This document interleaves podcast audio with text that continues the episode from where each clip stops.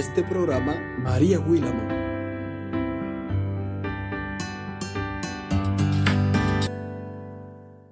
Dios les bendiga, Dios les guarde. Gracias, muchísimas gracias por estar nueva vez con nosotros en otro episodio más de nuestro podcast.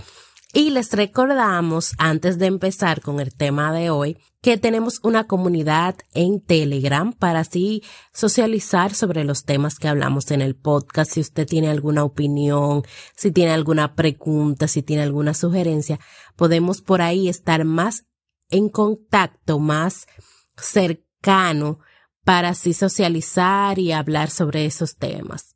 Así que puede darle clic al link que estoy dejando en la caja de descripción o ir a las redes sociales de nosotros en Facebook y en Instagram, que ahí tenemos también toda la información que usted necesita para hacerse eh, parte de, este, de esta comunidad en Telegram. Y así, sin más preámbulos, vamos a empezar con el tema de hoy. Ustedes saben que cada vez que yo leo un libro, siempre trato de traerles un review de lo que más me gustó y básicamente de lo que se trata el libro y demás. El libro de hoy al que le vamos a hacer un review es Hábitos Atómicos de James Clear. Dice cambios pequeños, resultados extraordinarios. Este libro se llama Hábitos Atómicos porque eh, atómico es una cantidad extremadamente pequeña de una cosa, la unidad más pequeña e irreductible que forma parte de un sistema mayor.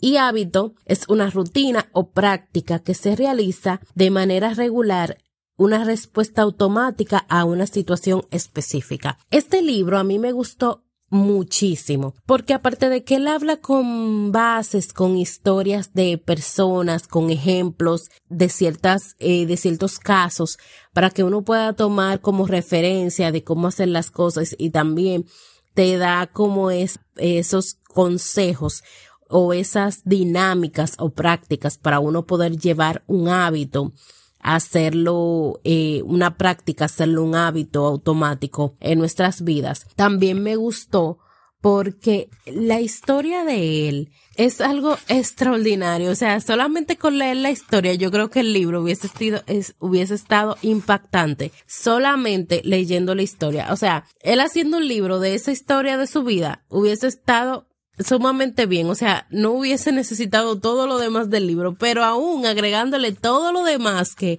que tiene el libro, es algo sumamente provechoso eh, y edificante. Él cuenta su historia en el principio del libro y él habla de que él era beisbolista, ¿verdad? O sea, él practicaba béisbol en su escuela y él sufrió un accidente en su último día de su primer año de bachillerato porque un bate de béisbol lo golpeó en la cara. Entonces, eh, luego de eso, él tuvo que pasar por, por unas operaciones porque el bate le aplastó la cara de tal manera que su nariz se transformó en una especie de, de letra U distorsionada. El golpe le provocó eh, que el tejido blando del cerebro se instructara en la en la pared posterior del cráneo. O sea, eso le ocasionó muchos problemas que tuvo que someterse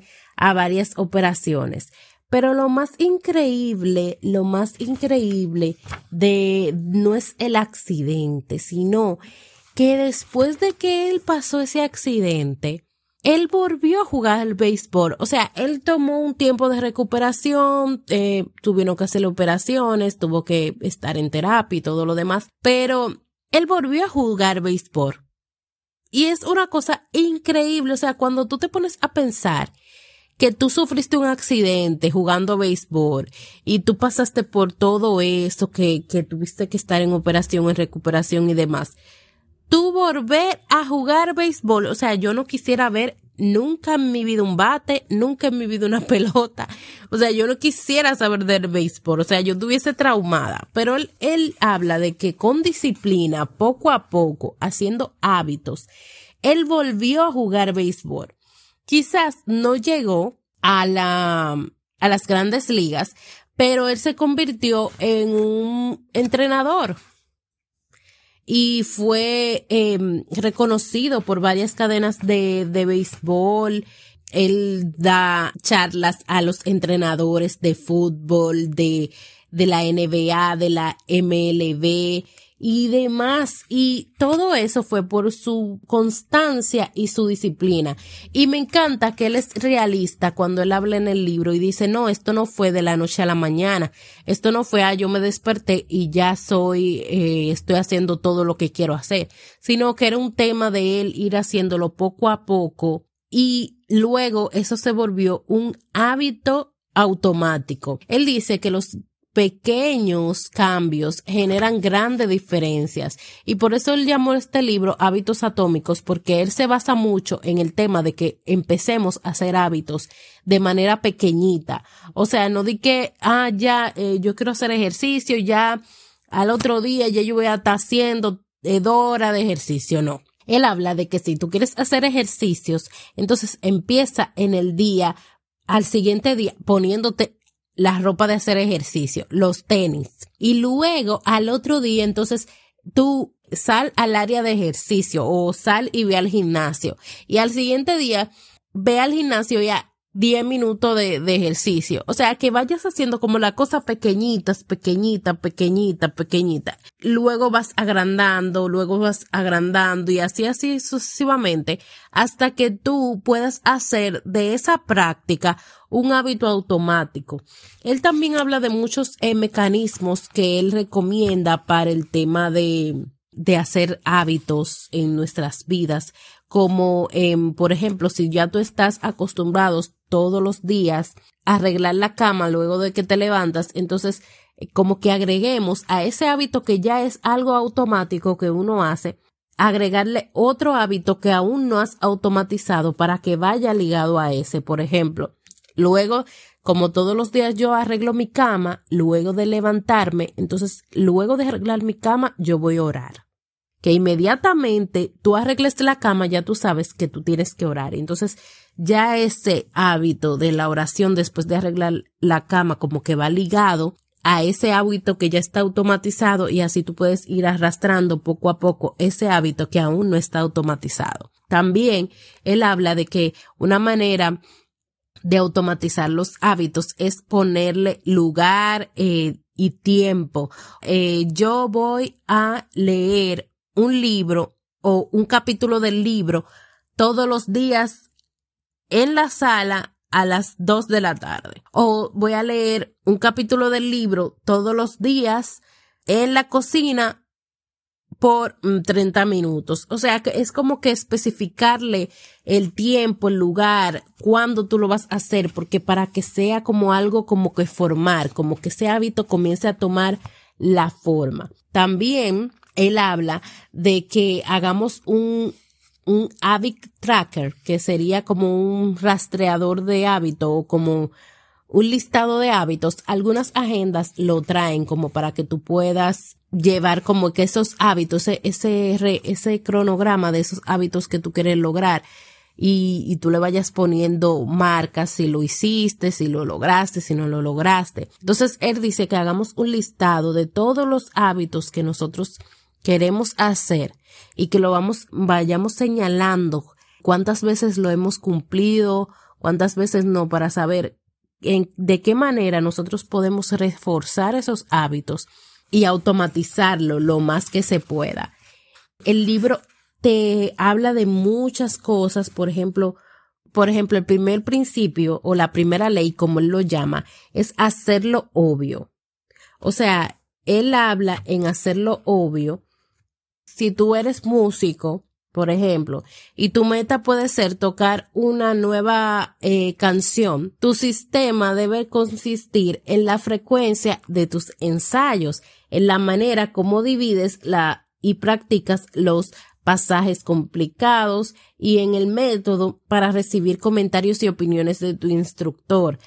Entonces, hacerlo obvio es como establecer esa meta que tú quieres lograr con ese hábito. La segunda ley es hacerlo atractivo, o sea, es como hacer que ese hábito sea irresistible, como que eso es lo más satisfactorio, como lo más bueno es hacer ese hábito. Entonces, él propone eh, varios mecanismos para uno poder lograr que ese hábito sea satisfactorio. Y él involucra a la familia y los amigos. La tercera ley es hacerlo sencillo. O sea, y ahí él explica la ley de los dos minutos, que es que si tú tienes, quieres crear el hábito, por ejemplo, de correr, pues entonces empieza por dos minutos y luego a los siguientes días vas a poder agregar más minutos. Entonces todo va a depender de tu constancia.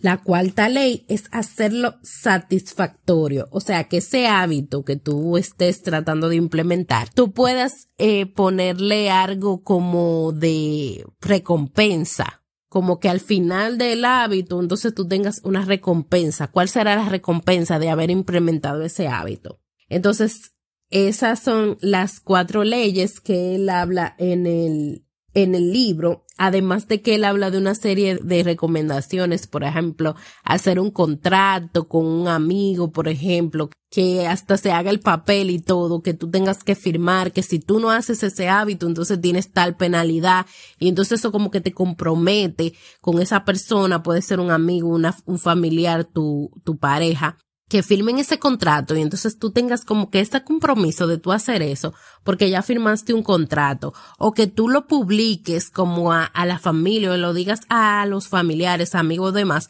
para que ellos estén conscientes de que tú estás empezando a implementar ese hábito en tu vida y que si tú no lo, no lo haces, entonces tú vas a tener el compromiso porque ya ellos lo saben y ellos te pueden preguntar, ¿cómo va ese hábito que tú me dijiste que, que estabas empezando? Entonces ya tú tienes como que ese compromiso de, de tratar de, de lograr ese hábito porque ya tú lo comunicaste que tú estabas eh, en ese, en ese plan. La verdad es que yo le saqué mucho provecho a este libro. Y no es fácil implementar hábitos cuando no son automáticos, hábitos como por ejemplo eh, comer saludable, hábitos como hacer ejercicio y ese tipo de hábitos que por ejemplo a mí personalmente me cuesta mucho, pero con este libro este, yo pude aprender mucho de cómo hacerlo de poquito a poquito y empezar de, de a poco y ir haciéndolo como de una manera que este, que estos hábitos que yo quiero implementar se hagan automáticos, como levantarme, eh, bañarme, cepillarme, arreglar la cama, ir al trabajo, esos hábitos que ya son automáticos porque ya, o sea, son como que algo que tú tienes que hacer diariamente y ya están automatizados. Entonces esas cosas que tú no tienes como ya eh, automatizadas y tienes que, que hacerlo porque son para bienestar de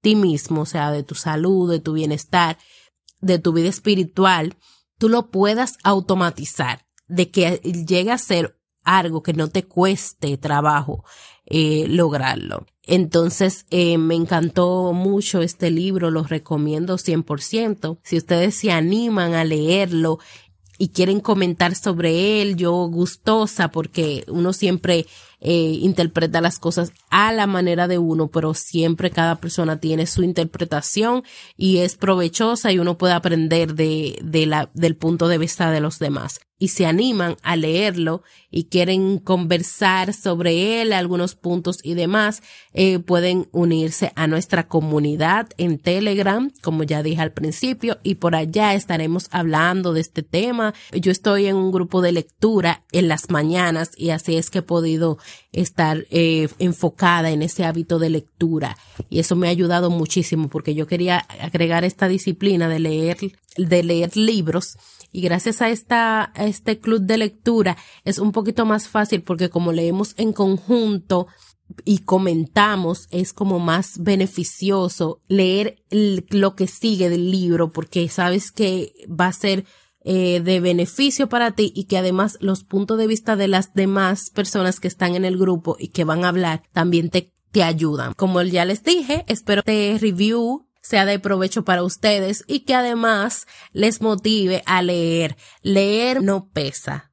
Si usted no quiere leer libros así como estos que yo estoy leyendo y quiere leer algo de otro tipo, hay mucho material que leer. Usted puede empezar por, por leer la Biblia, usted puede leer libros, eh, por ejemplo, como los que he mencionado anteriormente, Una vida con propósito, que es súper, súper, súper bueno, pero la lectura es enriquecedora. La lectura es un portar al conocimiento. Entonces, eh, nunca está de más uno poder ponerse esta disciplina de la lectura. Y los recomiendo mucho. Recomiendo mucho este libro también, vuelvo y lo repito, porque es verdaderamente muy beneficioso. Hasta aquí ha llegado nuestro episodio del día de hoy. Espero que le puedan sacar provecho al pequeño resumen que he dado sobre este tema. Recuerden que Jesús les ama y les quiere salvar. Y si ustedes necesitan ayuda para acercarse a Él, nosotros estamos aquí